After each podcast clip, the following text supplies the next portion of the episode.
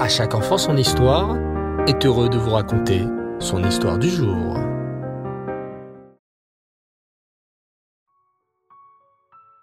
Bonsoir les enfants, Shavuatov, content de vous retrouver et j'espère que vous avez passé un bon Shabbat. Baruch Hashem. Ce soir, je souhaitais vous parler de la Pratit. La Pratit, c'est ce qu'on appelle en français la providence divine. C'est le fait que dans ce magnifique monde que Hachem a créé, il dirige tout à la perfection avec énormément de minutie. Chaque détail est mesuré, pesé, compté. Rien n'échappe à Hachem. Et voici une belle histoire pour vous l'illustrer. Il y a de cela bien longtemps, à la fin du XVe siècle en Espagne, une très méchante reine décida qu'il était impossible d'être juif et. Les juifs, qui étaient très nombreux en Espagne et qui avaient des positions parfois très élevées, avaient le choix. S'enfuir, se convertir et renoncer à leur judaïsme, ou mourir. Une partie de la population, que l'on appellera par la suite les maranes, décida de rester en Espagne et de continuer à vivre comme des juifs, mais en cachette. Cette période, que l'on appelle l'Inquisition, ne dura pas que sous le règne de cette reine, mais pendant plusieurs générations. À l'époque où se déroule notre histoire, le roi d'Espagne avait un ministre nommé Juan, dont il était très proche. Ce ministre, très dévoué, était toujours de bons conseils et savait se sortir de toutes sortes de situations. Mais pourtant, il avait des pratiques parfois étranges. Et un jour, on découvrit que ce ministre des Finances était juif. C'était impensable. Il fallait qu'il choisisse. Se convertir ou être pendu comme exemple. Le roi, qui fut choqué de cette découverte, mais qui aimait sincèrement son ami, essaya de toutes ses forces de le convaincre. Mais le ministre ne voulait rien entendre. Je suis juif, et je le resterai jusqu'au dernier instant, quoi qu'il arrive. Le roi, sous la pression du peuple et de l'Église, demanda un délai d'un an. En effet, avant de pendre son ministre, il fallait le remplacer par un homme aussi compétent. C'était compliqué. Juan était vraiment très bon à ce poste spécifique et digne de confiance. Sans lui, le pays et toute l'économie couraient à sa perte. Mais un juif, non, ce n'était pas possible. Un délai d'un an fut accordé. Une fois ce délai écoulé, le roi obtint pour son ministre un sursis d'un mois. Pendant ce temps-là, il serait suivi de près pour s'assurer qu'il ne puisse pas s'enfuir. Chaque jour, le roi suppliait son ami. Juan, s'il te plaît, convertis-toi. Tu pourras toujours servir ton Dieu secrètement. Mais la loi est très claire. Je ne pourrai pas revenir dessus.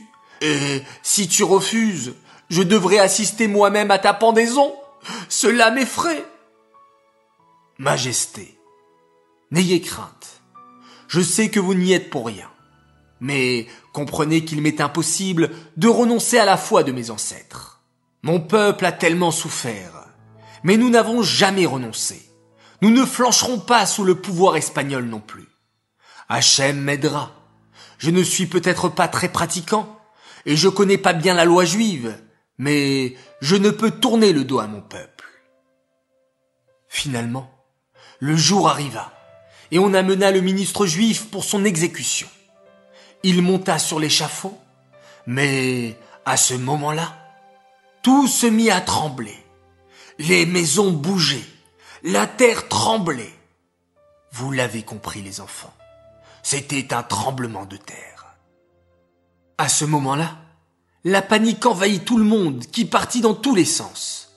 Les geôliers, le roi et ses serviteurs, ainsi que la foule qui était venue assister à l'événement. Le ministre prisonnier profita de la cohue pour s'enfuir. C'était une chance inespérée.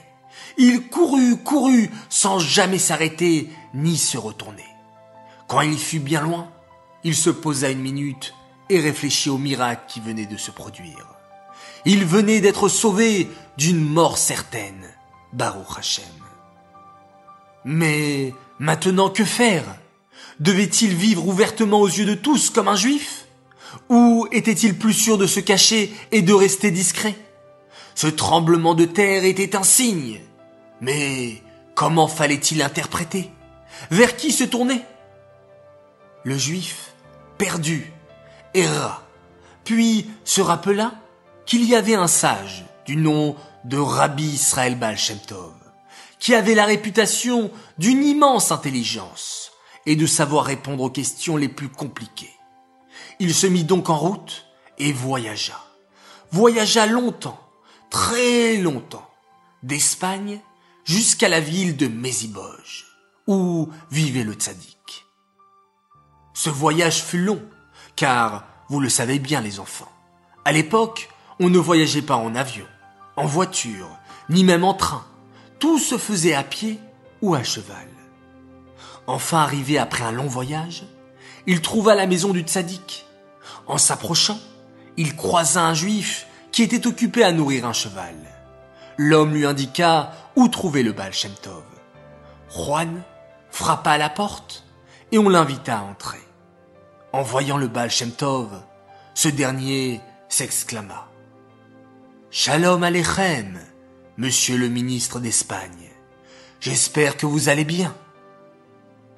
Mais comment sait-il qui je suis?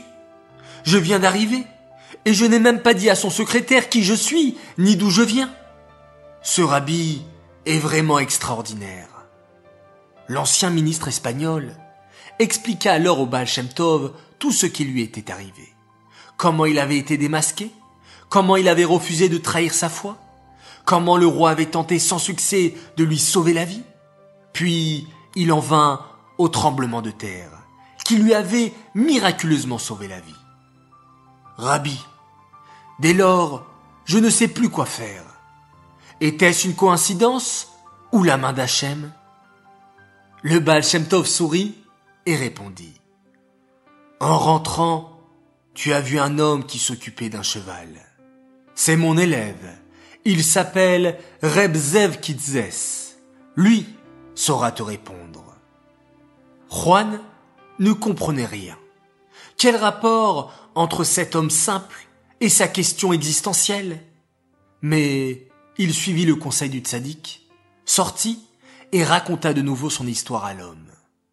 Rebzev le regarda, puis lui dit Lors de la création du monde, Hachem, à travers les lois de la nature et des sciences, a décidé qu'à cet instant précis, un tremblement de terre se produirait à cet endroit précis de l'Espagne et qu'il serait tellement fort qu'il sèmerait la panique. C'est donc un phénomène naturel et il n'y a rien de miraculeux. En revanche, le fait que votre condamnation ait lieu à cet instant précis et en ce lieu précis, pas avant, pas après, pas à droite ni à gauche, cela et la volonté d'Hachem. Le ministre fut profondément touché par cette belle réponse.